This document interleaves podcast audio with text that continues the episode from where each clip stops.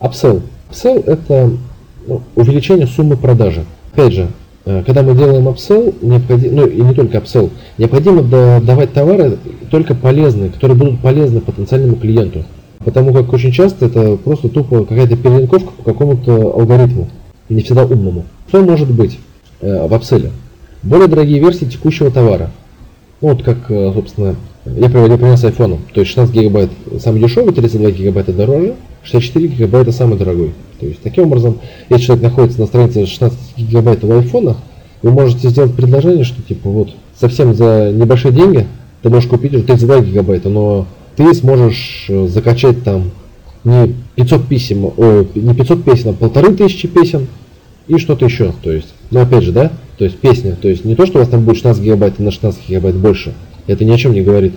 А вот количество песен это уже говорит. То есть, опять же, это не характеристика, а выгода для клиента. То есть, как количество песен. Что еще?